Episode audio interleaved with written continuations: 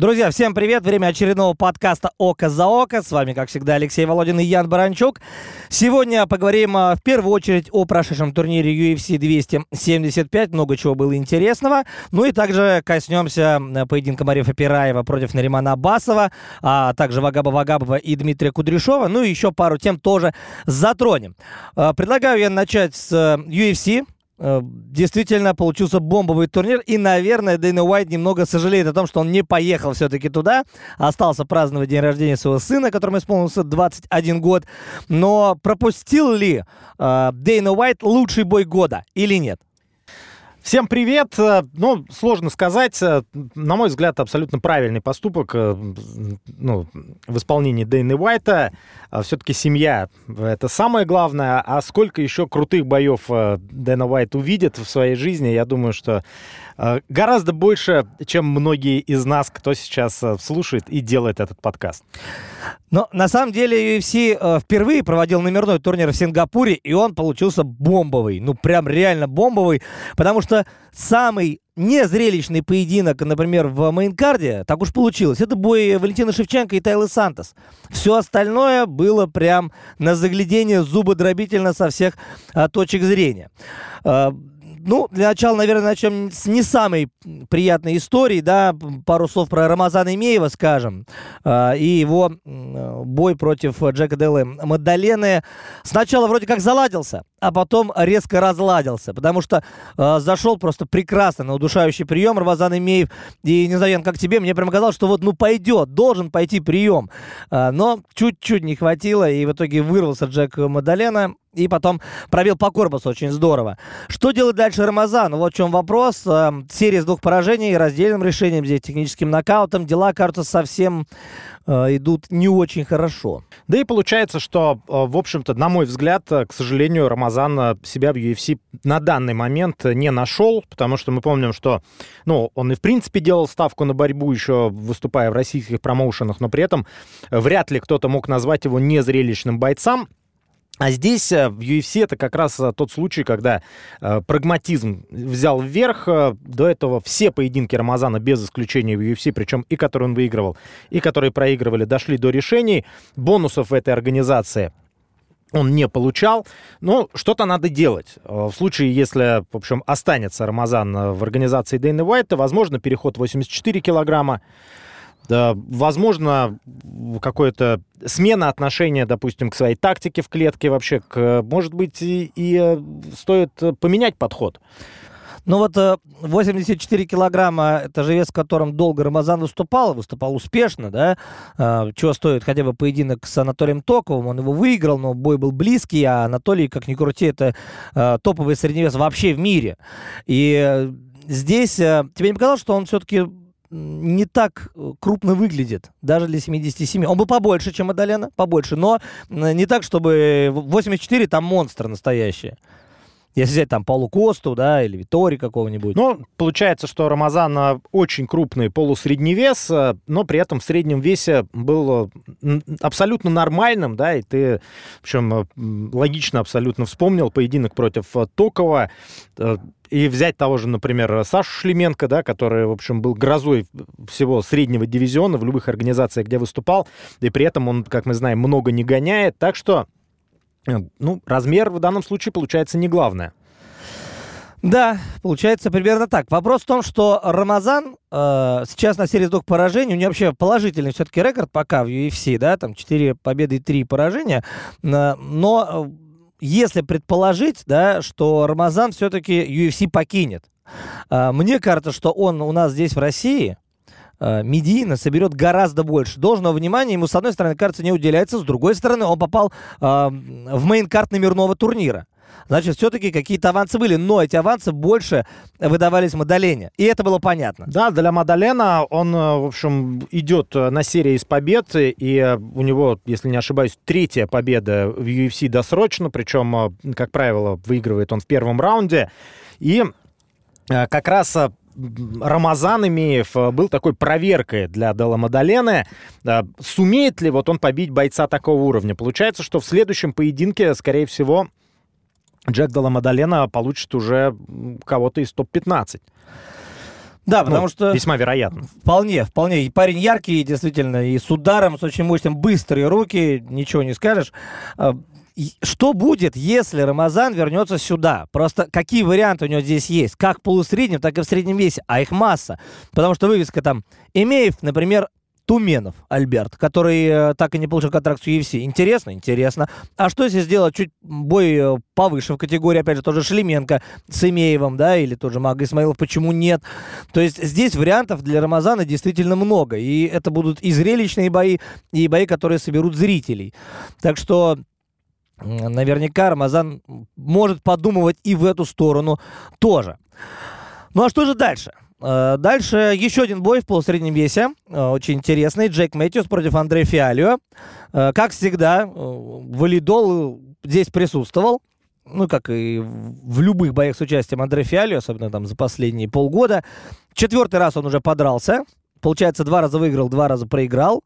И сейчас проиграл сокрушительно казалось, что Фиалио верит в свой держак до последнего. Мэтис его там кормил и в первом раунде, будь здоров, и дистанцию нашел, и все принимал в голову Фиалио. У него было несколько раз состояние близкое к Гроге, но все-таки он не плыл до конца в первом раунде. Во втором дела пошли куда хуже. То есть он тактику не поменял, он все равно решил как бы рубиться до последнего. И ему казалось, что его руки по-прежнему быстры. А со стороны так не казалось. Так, я? Да, сокрушительное поражение Фиалио действительно, и когда боец э, дерется так часто, да, четвертый бой, как ты отметил, даже не за год, а за пять месяцев последних. Это просто, ну, не знаю, с чем даже сравнить такой темп для профессионального бойца ММА. А, кстати, в UFC целых 10 человек, которые за свою карьеру проводили по 5 боев за один календарный год. Никто за всю историю этой организации не проводил 6 поединков. Но из этой десятки выделяется, кстати, он единственный там среди всех полусредневес, это Нил Мэгни, который и в 2014, и в 2015 году провел по 5 поединков. А я лично помню 15 год прекрасно, как он выскакивал как э, черт из, табакерки на замену при любой возможности. И причем за два года в этих 10 поединках он одержал 9 побед. Но тут такой момент. Если мы сравниваем того же Фиалио с Мэгни, Мэгни боец очень умный, хитрый, который не любит получать ущерб, который прекрасно всегда готов физически. И даже он возле такого графика двухлетнего как бы притормозил немножко, и с тех пор там проводят 2-3 боя, не больше. И вот как раз подтверждение твоих слов, а, по-моему, бой с Ломбардом, когда был сокрушительный первый раунд для него, потом все перевернул, да, это как раз входит в один из девяти этих боев, э, видимо. Так что э, Мэгни, да. А еще был Сироны, тоже 5 боев проводил за год, но в легком весе. Хотя у Сирона были пробы пера и в полусреднем, и иногда даже э, неплохие. Но сейчас Фиалю тот же, возвращаясь как бы к нему, э, после такого нокаута, думаю, пауза будет. Ну, в любом случае, пара-тройка месяцев надо на восстановление. Да, хорошо, если это быстрый бой в твою пользу, или если он, допустим, отнял много сил, но ты не получил много ущерба, но здесь действительно это было ужасно для Фиалио, и нужно восстановление. Если он выйдет опять, например, драться осенью, мне кажется, очень плохая идея, прежде всего для спортсмена. С другой стороны, Андрей Фиалио а, не в том положении, чтобы, в общем, выду, ну, выпендриваться, да, грубо говоря, и там говорить «хочу, не хочу», он все-таки не является суперзвездой. Э, но продолжая эту тему, да, четыре раза уже подрался. Оставьте человека в покое. Да, и организация должна быть э, все-таки и ему благодарна, да. Причем это были не просто четыре боя, это было четыре красивых зубодробительных поединка. Э, поэтому здесь, думаю, что организация сделает так, как захочет сейчас именно Фиалио. Если он скажет, ребята, мне нужно 4 месяца, no problem скорее всего. А, два раза он брал бонусы, как раз когда Баезу и Ван Кэмпа победил. А когда проиграл, эти самые бонусы, естественно, не брал. Так что дерется-то он всегда красиво и ярко. Но в этот раз а, бонус достался сопернику. Заслуженно. Джейку, да, Джейку Мэтьюсу, который, в общем, выходил, если не ошибаюсь, в статусе небольшого, но все-таки андердога. В общем, э, Мэтьюс э, молодец, э, практически безошибочно провел этот поединок, ярко выиграл. А, тоже, кстати, для него очень важный бой. И, кстати, получается, всего лишь второй для этого парня нет, третий бонус за всю его карьеру в UFC, а несмотря на то, что Мэтьюс еще совсем молодой человек, 27 лет ему, он в UFC выступает аж с 2014 года. Э, опытнейший спортсмен, э, крут, красиво победил, ну и плюс еще после поражения от э, Шона Брейди, в было для него очень важно вновь выйти на победную стезю. А еще знаешь, что примечательно? Что все люди, которые выиграли нокаутами в этом турнире, прямыми или техническими, все получили бонус 50. Все. А, те, кто решением, а, соответственно, ничего не получили. Ну и Прохаска Тейшера, понятно, это бой вечера. О нем чуть позже поговорим. А продолжая тему бонусов, а, кстати, тоже интересно. Ввели же новый вот этот криптобонус, да, и меня удивили результаты, потому что Иржи Прохаска на втором месте. Вейли Джанг на третьем месте. Да, вот этот бэкфи сумасшедший, все это понятно. А на первом месте Валентина Шевченко. И она получает 30 штук зеленых. Но тут э, уже не впервые очень странные результаты вот этого криптоголосования, да, среди болельщиков, и, и у меня есть ощущение, что просто как-то, ну, не то, что подкручивают, а просто люди договариваются, да, вот за кого они будут топить, и в итоге, в общем, э, этому человеку бонусы достается, потому что, э, ну, ничего тут нет просто никакой логики, да. Обычно как? При зрительских симпатий достается человеку, который самый яркий бой показал. А здесь э, это не коррелирует приз с тем, что происходит в клетке. Причем это не первый и не второй раз уже. Мы с тобой удивлялись, да, как вообще это рассчитывается. Поэтому логика должна быть какая-то другая. Вот э, как вариант предварительная договоренность за кого топить предварительная договоренность у всего фанатского сообщества, ну, тоже в это верится с трудом если честно. Но результаты действительно удивительные. Нет, или же... Алогичные. Да, или же просто вот э, это значит, что больше всего вот персональных болельщиков, вот из тех, кто дрался, у Валентины Шевченко. Потому что можно э, голосовать там за бонус э, э, бойцу, который тебе больше всех понравился вот именно на этом турнире, а можно просто голосовать за своего любимого бойца всегда, и, в общем, этой логике тоже многие следуют. В общем, а, бонусы приличные в любом случае, как всегда в UFC. А, что касается следующих событий, ну, вообще, три боя, они изначально выделялись из всего карда, потому что Мэтьюс Фиалио, Мадалена Имеев, э, все, что было в андеркарде, э, на фоне Энджейчик э, с Вейли Джанк реванш, на фоне двух чемпионских боев, но они, ну, прям сильно диссонируют, да, по уровню звездности в первую очередь. Обычно как бы бывает некий баланс, а здесь этого баланса не было. Он вот четко три поединка, и если бы был бы такой, знаешь, main-main card или super-main card, вот отдельно эти три боя просто улетели бы как горячий пирожок. Как в ММА-серии, да, Superfights. Да. Почему нет? Почему нет?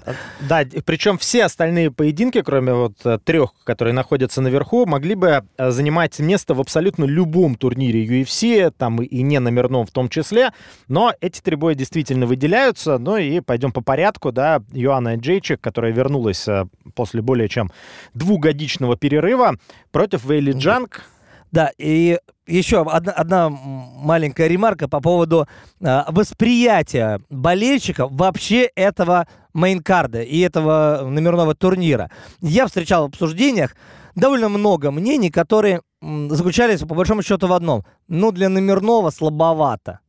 Ну вот для номерного не то. А что не то-то? Два чемпионских пояса. Э, Инджейчик, Вейлиджанг, реванш. Э, что тут не то для номерного? Тут я просто понять не могу. Ну да, то есть, грубо говоря, если бы здесь был бы Сирон и Лоузен, да, там перенесенный бой, только на другой уже турнир, да, вместо, допустим, э, э, Эмеева и Мадалены или Мэтьюса или Фиали, вот это был бы уже норм, да? Или, или как? Ну, как говорится, всем не угодишь, а так э, по составу один из сильнейших турниров в этом году. Э, на самом деле логика матчмейкеров э, довольно стандартная. Мы даем ну, основную массу боев средних и несколько событий, которые, причем здесь сразу три поединка, которые любой из этих боев, ну, я уже, понятно, что два титульных, это само собой разумеющийся факт, титульные поединки в UFC ставятся только во главе номерных турниров, а бой Вэлли Джанг против Юанны мог бы возглавить э, любой неномерной турнир UFC. Да, вполне себе. Что по бою? А, Вэлли Эджейчик. Э, здесь вот первое, что мне бросилось в глаза, то, что Юана вышла в форме подготовленной, но она как была заложницей своего стиля, так э, и осталась Вот именно в своем вот этом стиле, который, грубо говоря, там 4-5 лет назад э, производил машиноподобное совершенно впечатление. Э, она работала на руках очень уверенно. Все же ведь началось на самом деле с ее, может быть, излишней самоуверенности в первом бою с Роуз когда оно за три минуты переехало. Вот тогда первый звоночек, который оказался колоколом на самом деле, ну, теперь мы можем уже так говорить, так как Джетчик завершил карьеру, но проблемы вот ровно тогда и начались. Причем э, отмечали мы с тобой еще по ходу турнира, что Эджейчик все время участвует э, не только в э, своей карьере, в истории своей карьеры, но и в истории организации. Причем это, она всегда принимает участие в знаковых турнирах. Тогда, когда она проиграла Роуз, было три чемпионских турни э, боя. Три новых чемпиона. Там Роуз стал, Биспинг, э, Биспинг проиграл, наоборот, Сен-Пьеру, да, а Дилашу впервые сбил Гарбранта. То есть три новых чемпиона и еще Сен-Пьер. И Сен-Пьер, то есть как бы этот турнир действительно один из крутейших. А, ну а потом уже тот самый, допустим, реванш с... Не реванш, да, первый бой. Прекрасно да. помню этот турнир, потому что я его не комментировал, меня тогда сослали в Тольятти. Я комментировал Fight сослали. Но учитывая, да, крутость этого UFC, это, в общем, было похоже действительно на ссылку. Что касается именно стилистических изменений, э, вот, Ян, с твоей точки зрения, как изменилась Юан и изменилась Ли, э, вот по твоему мнению? Но я увидел, что сложно сказать, вот изменилась ли она стилистически прям как-то кардинально. Она понимала прекрасно, что ее работа с дальней дистанции в этом отношении, в общем-то, э, те сильные стороны, которые были у Юаны на протяжении всей карьеры, было бы странно, если бы сейчас она вышла и пыталась бы, например, там, бороться или как-то действовать э, ну, в каком-то другом ключе. Она верила в себя, чувствовала, что очень сильно заряжена, возможно, даже слишком перенервничала, слишком хотела победить. Мы обычно говорим, что, знаешь, выигрывает тот, кто больше хочет, но иногда э, человек, возможно, эмоционально становится сам заложником вот этого результата. И здесь она выглядела, на мой взгляд, немного скованной. То есть рисковала больше обычного? Ну и отметим все-таки блистательную подготовку также Вейли Джанг. И э, говорят же, что азиаты в целом и китайцы в принципе отличаются такой стойкостью и психологической в том числе. Абсолютно непробиваемые спортсмены прежде всего с точки зрения психологии. И Вейли выступила, в общем, просто выступила очень круто. В первом раунде соперницу измотала огромным количеством ударов и борьбы. Там еще локти были в партере. Да, и причем вот этот бэкфист, э, это, мне кажется, тут, ну, 5, наверное, процентов э, элемент случайности. 95 это из подготовка самого первого раунда, и плюс еще удар был абсолютно зрячим на 100%. Да, да, да. Как она, она так подглядывала. подглядывала, реально, пойдет, и на туда выбрасывает руку. Там получился даже предплечьем удар, скорее, но в основании черепа. И, конечно, падение вперед лицом, э, нокаут без шансов. Вейли Джан, кстати говоря, была эм, чуть ли не главной фигурой в main card е, которая привлекала сингапурскую публику на трибуны. Здесь ставка-то была еще и такая, потому что, ну, э, на Валю с Тайлой Сантос, да, и на Прохазку с Тейшейрой тоже шли, но все-таки Вейли Джанг была именно э, тем человеком, за которого болели, прям вот всем залом болели. Хотя она китаянка вообще естественно. Но, и еще отметим, она э, выходила после двух поражений от Намаюнас, одерживает такую э, победу яркую. Э, отмечал ты, что этот бой, э, скорее всего, будет претендентским, и если бы выиграла, выиграла Джейчик, то она бы билась с Эспарзой, и теперь, получается, Вейли Джанг должна это делать. Но, учитывая бой на Маюнаса и Эспарзы, который мы так любим с тобой вспоминать, да, а, но не любим пересматривать. Получается, вот не знаю, как тебе, мне лично кажется, что бой, третий бой на Маюнас и Вейли интереснее, чем первый бой Джанг и Спарза. Но теперь уже, как э, мы точно знаем, э, будет поединок следующий Вэлли Джанг против Карла Эспарза. И, в общем, это отличный бой. И все, в общем, складывается. Единственное, что следующего поединка очередного, да, между Юанной и э, Роуз на Маюнас э, уже, скорее всего, не будет. Но ну, она только, завершила? Ну, если только в том случае он может состояться, если Юанна решит возобновить свою карьеру по каким-то причинам, но все выглядело, кстати, все выглядело так, э, что Йоанна заранее для себя приняла решение еще задолго до боя, да, что если она проигрывает, то она карьеру заканчивает. А вот как ты думаешь, Леш, если бы Йоанна выиграла, тогда бы, конечно, никакого, никакой речи о завершении карьеры не шло. Как-то Неизвестно. Она даже, когда снимала перчатки, она когда сняла сначала одну, потом стояла со второй, как бы, то есть она ее еще не сняла. И мне даже показалось как-то странно, то есть она собирается класть перчатки в центр или не собирается. Если бы она выиграла, ей бы предложили бой с Эспарзе, это еще и много денег, опять же. Э, ну, не знаю, ск- скорее бы нет. Ну, потому что, получается, если бы она выиграла, это было бы триумфальное возвращение королевы Йоанны, да? да. И вот она рвется опять в бой и вышла бы на чемпионку, которую она просто унизила в их первом поединке. Э, Карлос Парзу я имею в виду. И был бы очень хороший шанс у нее вернуть себе титул. Да, конечно. А здесь, получается, все обернулось фиаско, и Йоанна, в общем, решила больше не барахтаться в этой около чемпионской истории, а, в общем, завершить карьеру и заняться другими делами. Да, и тут еще интересная логика ломается. А, дело в том, что с ноября 2017 года Роуз Намаюнас дерется исключительно дуплетами. То есть два боя с Энджейчик, две победы, два боя с Андрады, по поражение, победа, два боя с Вейли Джанг, две победы и один бой с Карлой Эспарзой. И вот, казалось бы, сейчас сделать реванш с Эспарзой нормальный вариант, вообще абсолютно. Но, может быть, действительно будет все-таки Вейли Джанг. Лично мне кажется, что Вейли, ну, не почувствует Эспарзу, вот так тебе скажу. Ну, Эспарза вообще такое очень странное ощущение оставляет, э, там, начиная еще с того момента, как она стала первой чемпионкой UFC в категории до 52 килограммов. А, в отличие от той же Вейли Джанг, от Юаны Джейчик, она не оставляет э, ощущения какого-то устрашающего такая скромная девушка, которая, которая обычно борется, серьезного ущерба никому не наносит, ну, может задушить, но при этом очень трудолюбивая, дисциплинированная.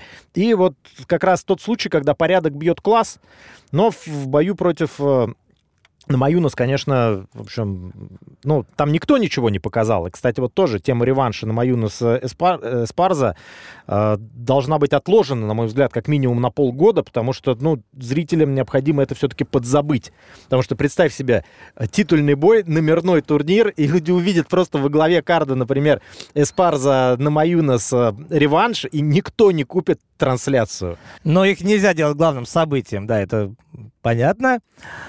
Ну, там еще есть интересные варианты, опять же, не будем забывать, что есть Джессика Андрада, да, она там проигрывала Вейли в свое время, но Джессика хотя бы производит впечатление как раз э, человека, который дарит шоу, который прям дерется до последнего.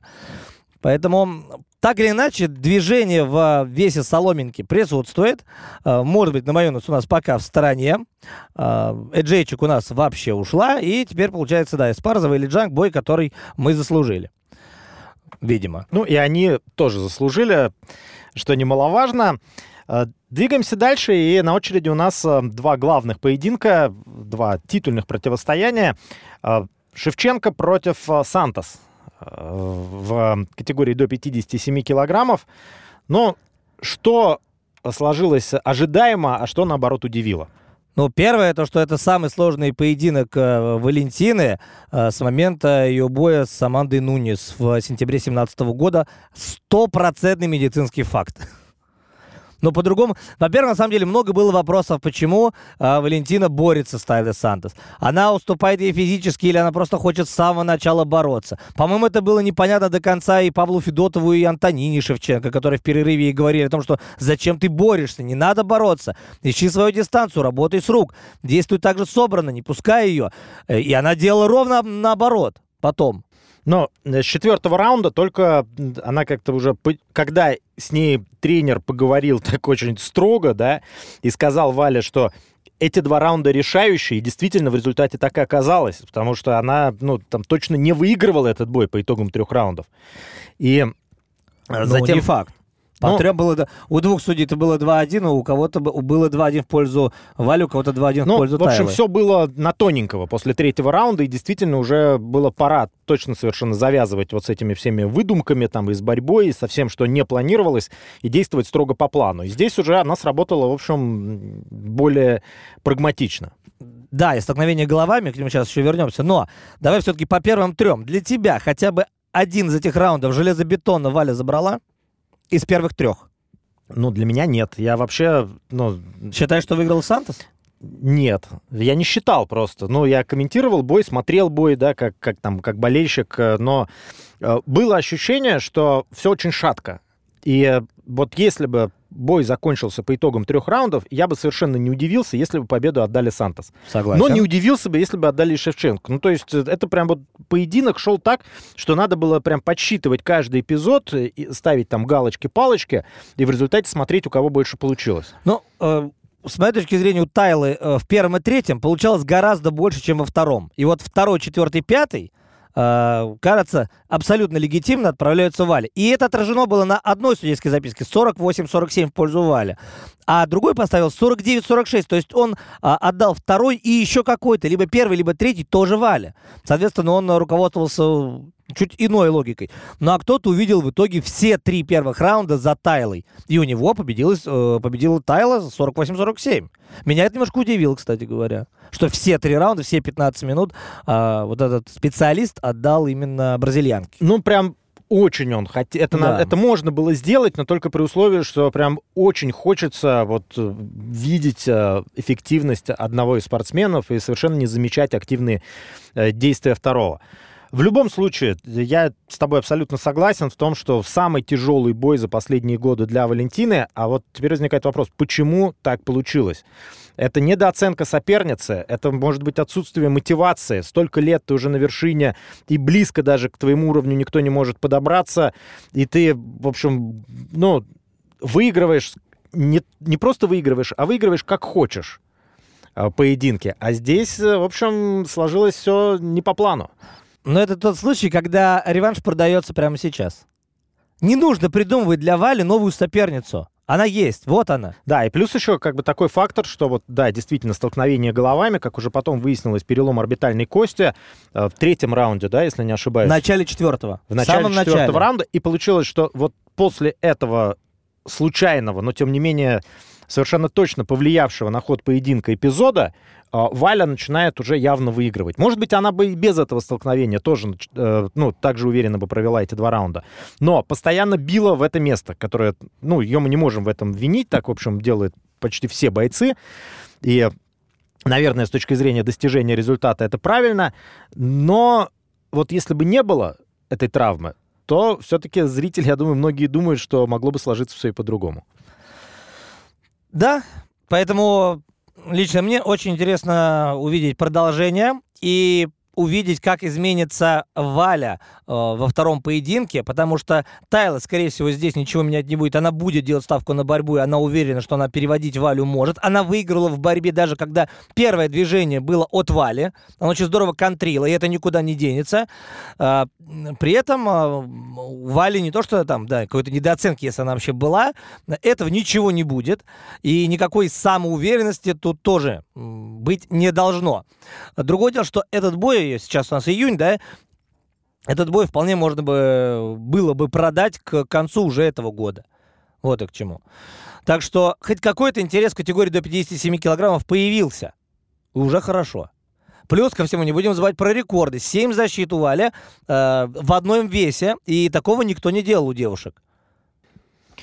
Ну, в общем, да, действительно, очень это все интригует.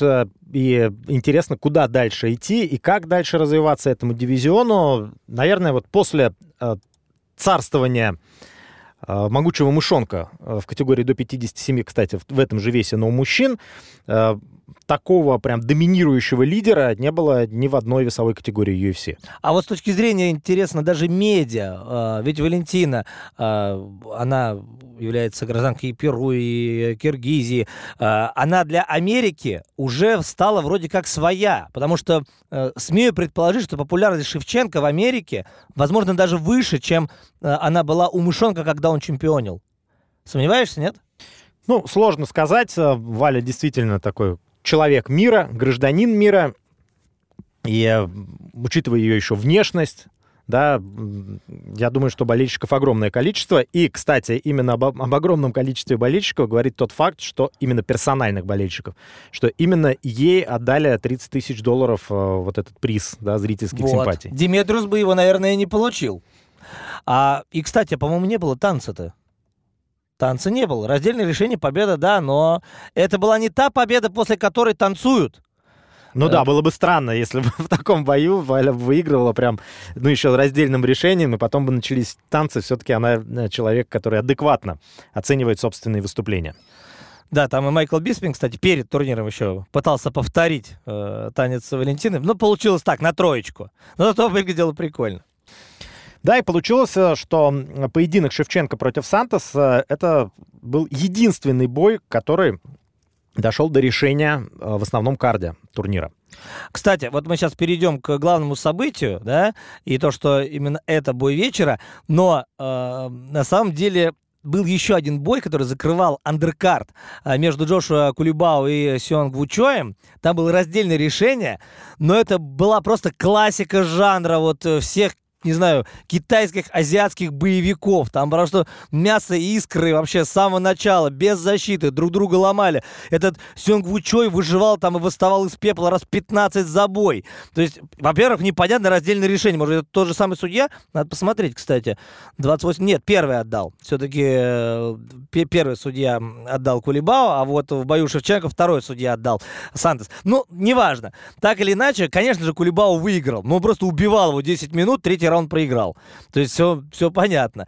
И, и если бы не Прохаска и Тейшейра, именно эти парни получили бы бой вечера, 100%. А в итоге у них решение за э, нокаут перформанс of the night никто не получил, как бы и вообще потратили кучу здоровья, остались при своих гонорарах там 15 плюс 15.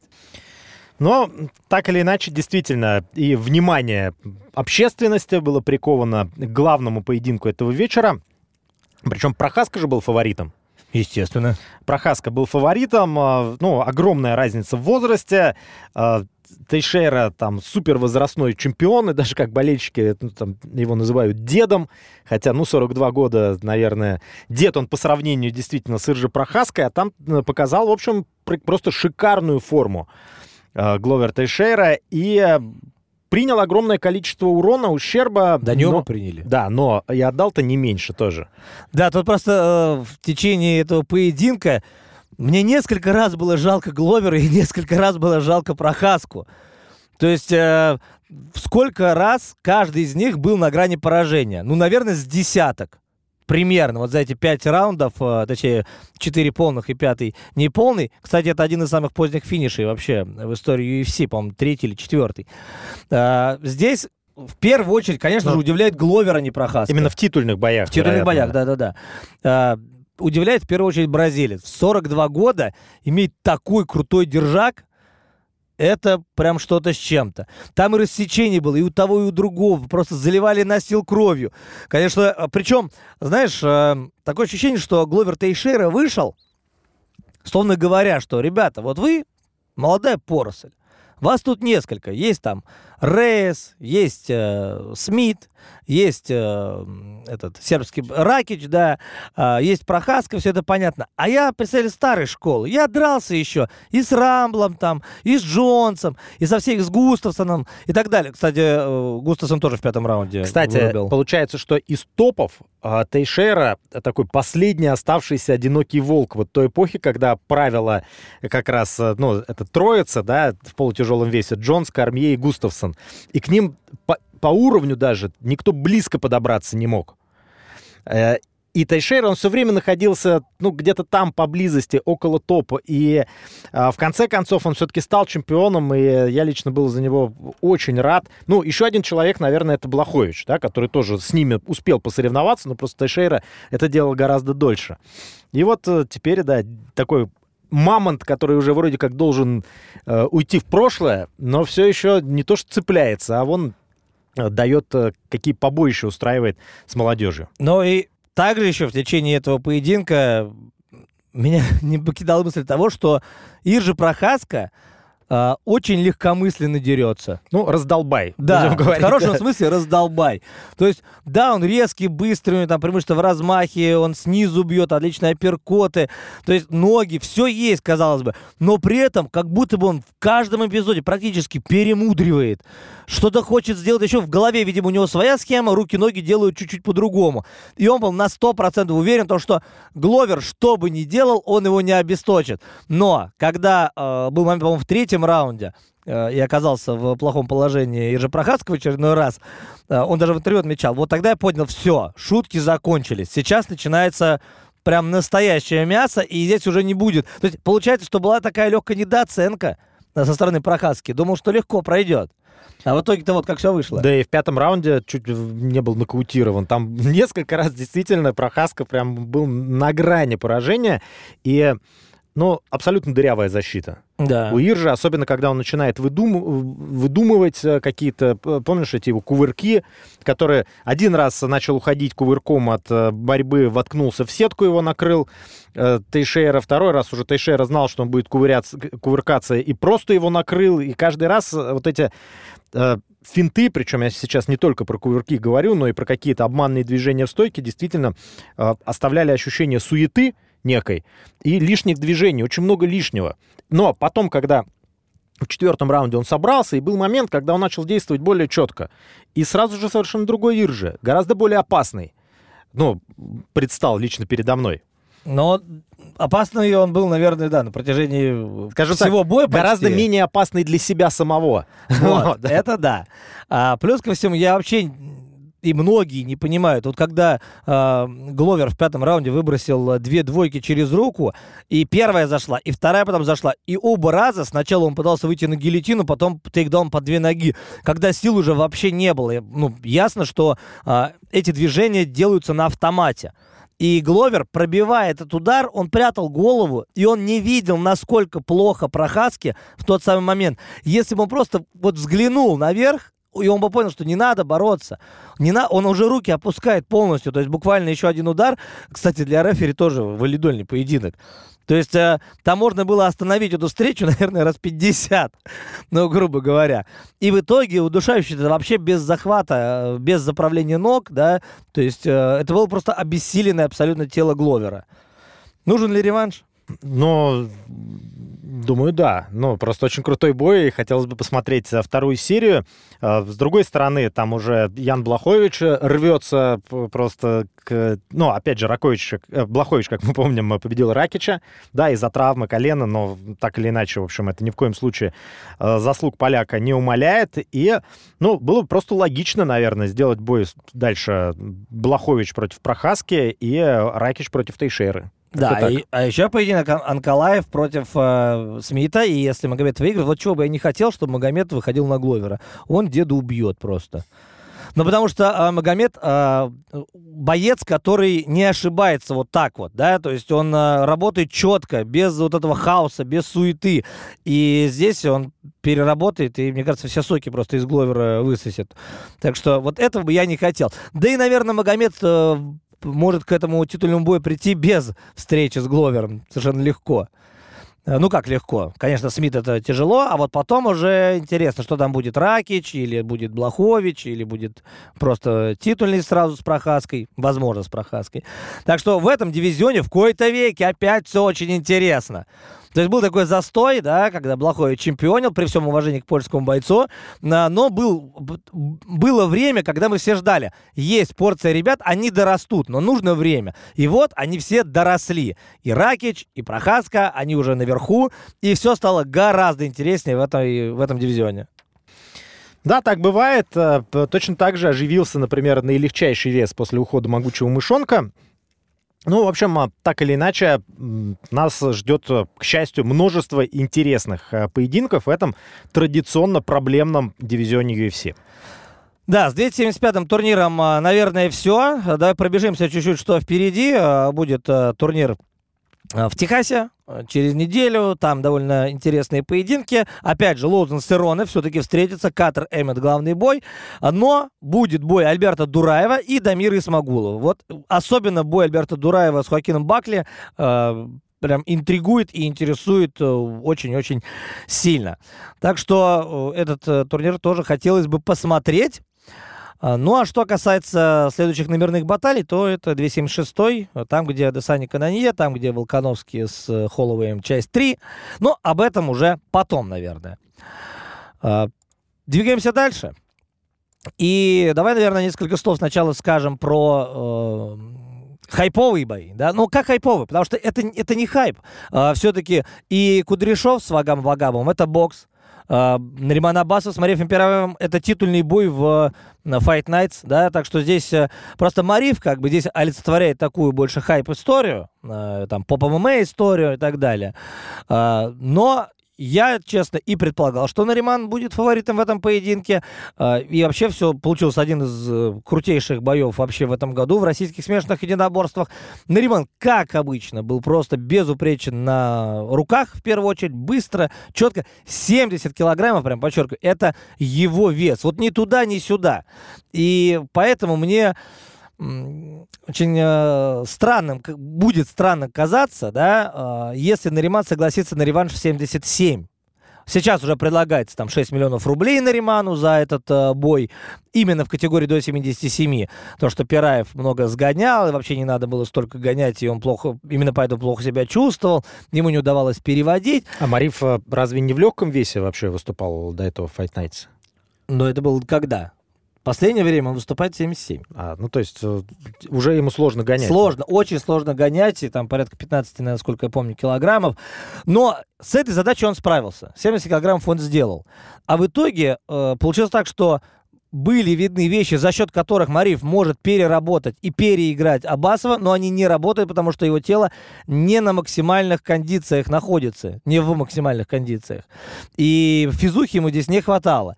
А руки хорошую Марифа тоже, и размах, кстати, был больше. Он что-то попадал, но это больше были удары для того, чтобы отогнать соперника, э, а не для того, чтобы сразу его нокаутировать. Нариман работал в своем темпе, аккуратно подавливал, подавливал, и э, лично мне, вообще редко бывает же, когда бой останавливается из-за того, что выбрасывается полотенце. Э, вот здесь, мне кажется, абсолютно логичный ход. Прям абсолютно логичный. Также это казалось логичным, когда Юсуф Райсов с Лешей Махно дрался. Не надо было это продолжать. И э, здесь, кстати, Мариф и Алексей, они друзья. Э, будет ли этот реванш или не будет, неизвестно, как поступит Нариман в первую очередь. С одной стороны, деньги. С другой стороны, в 77, но я уже поставлю на Марифа. Ну, так или иначе, было бы очень интересно посмотреть этот поединок э, уже в несколько другом контексте, да, в другой весовой категории, где будут свои сильные стороны у Мариф Пираева, но, с другой стороны, все-таки будет больше мышечная масса, меньше скорость, соответственно, но это правило работает и на того, и на другого. То есть Абасов, э, соответственно, тоже гонять э, будет гораздо меньше. Но он, в принципе, много не гоняет, вот в чем суть. Поэтому для него-то... Он, получается, для 77 он будет недовеском скорее. А Марив будет, а Марив будет в своем, раз, да. да, он будет прям вот в огне, будет, пылающий Марив будет, вот, понимаешь? И, и прям видно, что чуть-чуть, чуть-чуть не хватает, и все, он бы переводил, и уже разбивал бы там, и скорее всего... Ну, Короче, это интересно. Согласиться или нет Нариман, непонятно, потому что э, варианты в Файнайте у Наримана Абасова тоже есть, да, э, поэтому посмотрим, посмотрим. С другой стороны, да, такого медийной составляющей Нариман э, не приобретет, а вот в реванше точно получит свою порцию э, хайпа. Еще за, за Макса Буторина, конечно, обидно, там э, и с лицом были большие проблемы, в общем, проиграл. Э, как-то Буторину не то, что не везет, да, но все очень сложно. Мне всегда импонировал Максим и его стиль, э, из, боец из Усолья Сибирского, говорит, что надо менять там лагерь, еще что-то. Вот все есть у бойца, и дух, и характер, и воля, там, и что вспомнить только бой там с Бекревым. Э, но вот он все время как-то доходит до потолка, да, и откатывается. Доходит и откатывается. То Готи Дазаев, то э, вот сейчас поединок, то Бекрев, который вот э, за титул э, бился и не смог его взять. Не знаю, не знаю. Желаю всяческих успехов Максиму. Надеюсь, э, перезагрузится. Перезагрузится, может быть, э, необходимо взять небольшую паузу, опять же. А, что касается другого поединка, который был на той же арене э, в художественном центре Ирины Лины Русмановой в Лужниках, где был бой по боксу между Дмитрием Кудряшовым, Кудряшовым и Вагабом Вагабовым. Ну, наверняка вы все видели, будет там продлился всего пару минут, да. Можно ли сказать, вот как ты, считаешь, можно ли сказать, что это торжество бокса над ММА? Но как ты думаешь, вот отвечу вопросом на вопрос. А, можно ли было бы сказать, э, э, если бы они подрались по правилам ММА, и Вагабов бы выиграл, что это торжество ММА над боксом? Нет. Ну вот та же самая история. То есть, когда спортсмен приходит в чужой вид спорта, А на мой Да. взгляд, ММА и бокс э, имеют лишь внешне похожие стороны. Если разобраться поглубже, то там вообще ну, мало чего вообще общего у них. Только удары руками и там, и там разрешены. Вот. А и подготовка разная. И, ну, вообще, мы знаем, что по боксу у бойцов ММА, ну, против хороших боксеров шансов практически нет. И мне лично эта история не интересна. То есть, э, поэтому я, ну, посмотрел так, как это было, в общем, везде там в разных телеграм-каналах. Э, Ну, да, окей, в принципе, произошло то, что и должно было произойти, на мой взгляд. А Ну а как же речь о том, что э, Дмитрий Кудряшов уже давно на спаде, он так много набрал, он занимается не своими вещами, таскает там паровозы, пароходы. А, и Авагап это человек, который в 93 выступает по ММА, и у него, как он сам говорил, чуть ли не лучший бокс вообще в нашей стране именно в этой весовой категории. А получается здесь все, ну, знаешь, что я скажу? Ну, как-то слишком быстро все получилось. Вот если бы было пара-тройка раундов, чтобы показал Вагап, какой у него бокс именно здесь, э, насколько изменился Дима Кудряшов. Но вот кувалда есть кувалда, удар никуда не уходит. Да и просто когда есть такая задача показать, да, что-то показать э, на протяжении там многих раундов, как, например, э, Флойд Мэйвезер против Конора, он хотел показать, в общем, себя, чтобы вот зрители смотрели и так далее. И было ощущение, что он э, множество раз по ходу поединка мог Конора нокаутировать, но просто этого не делал. Здесь другой был подход у Кудряшова. Он решил, в общем, закончить все как можно быстрее, и мы видели, что с блеском у него это получилось. Но он видел, что, да, руки у Вагаба не совсем на должном уровне, и фактически он дважды сделал одно и то же, да, он пробил как бы э, за голову чуть выше, да, получается так, височную долю вскользь, но этого было достаточно, чтобы э, Вагаба повело. Э, и здесь такой момент, вот с точки зрения вообще индустрии, э, такое развитие событий толкает э, нас всех э, к тому, чтобы подобные поединки проводить вообще. Или нет? Но... Надо оно или нет? Мне лично сложно сказать, но свое мнение я на эту тему высказал. Лично мне не заходит, но я уверен, что есть множество людей, которым это интересно, и почему бы и нет, если промоутеры видят, как на этом зарабатывать, если это привлекает зрительский интерес, если это популяризирует спорт, причем как бокс, так и ММА, получается вот то, то самое это скрещивание аудиторий, да, где как раз те, кто увлекаются боксом, посмотрят на кого-то из ММА. Те, кто увлекаются смешанными единоборствами, посмотрят э, бокс. В общем, с этой точки зрения, мне кажется, что все отлично. И Камил большой молодец, потому что он устроил face-to-face э, Кудряшова и Вагабова на турнире Fight Nights. И вот здесь как раз и было то самое пересечение не визуально через экраны телевизоров, а те зрители, которые пришли э, на Пираева и Абасова, да, возможно, какая-то часть из них уже пришла на следующий день э, на бой Кудряшова и Вагабова. Так что действительно очень, мне кажется, правильный ход со стороны Камила, в первую очередь, э, который сделал вот такой face-to-face. Насколько пойдет дальше, нужно искать, конечно же, героев. Дело в том, что здесь Вагаб Вагабов герой уже состоявшийся, а Кудряшов состоявшийся трижды вообще, да, и э, его заслуги, они абсолютно понятны. А, что еще не обсудили? Ну, пару слов, конечно, скажем. Нао Инуи большой-большой молодец. Нандита Данейра тоже разобрал. Это было чуть раньше. Меня всегда впечатлял этот парень, маленькая Годзилла из Японии. Он один из лучших в Pound for Pound в боксе сейчас. И вообще, он и Теренс Крофорд так аккуратно начали двигать всех остальных. Там Усика, Джошуа, Канела. Они всех их уже подвинули. Вот из первой тройки. Мы-то вот говорили, буквально полгода прошло, да, или там год, как Усик Джоша разбил, э, как Фьюри выиграл вообще без шансов. Фьюри ушел из списка, вылетел. Э, тяжеловесы тоже давно не выступают. И получается вполне закономерно и Кроуфорд, и Иное находятся так высоко. Так что э, за боксом тоже интересно следить. И не только за тяжелым весом. Так что э, здесь я бы это подчеркнул. Да, и, кстати, чуть ли не каждую там неделю э, какие-то интересные события происходят в мире бокса. Помнишь, там несколько лет назад э, мы говорили, что вот э, бокс находится в плачевном состоянии, там месяцами нечего смотреть, по большому счету. А сейчас, если особенно следить, мониторить, как говорят, в общем, то много чего интересного происходит. А Перейдем к традиционной нашей части, к части анонсов. Ну, во-первых, смотрите на ОКО 18 июня в субботу. Брейв CF 59, который пройдет в узбекской Бухаре. А, там огромное количество бойцов с постсоветского пространства. Ну, прежде всего, конечно, местных ребят из Узбекистана, а, множество соседей киргизов. Ну и, наверное, главной звездой, которая будет участвовать э, в этом турнире, является Исмаил Нурдиев. Сто процентов. Чеченский боец э, с австрийским паспортом, э, который поспорит с Бектеном Женбековым во втором по значимости поединке турнира. Да, там, естественно, много бойцов из э, постсоветского пространства.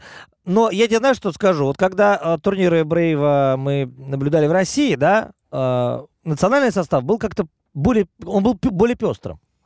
Здесь все сосредоточено максимально на местных бойцах. Так обычно и бывает, да, но уж здесь прям слишком большой крен. Тебе не кажется?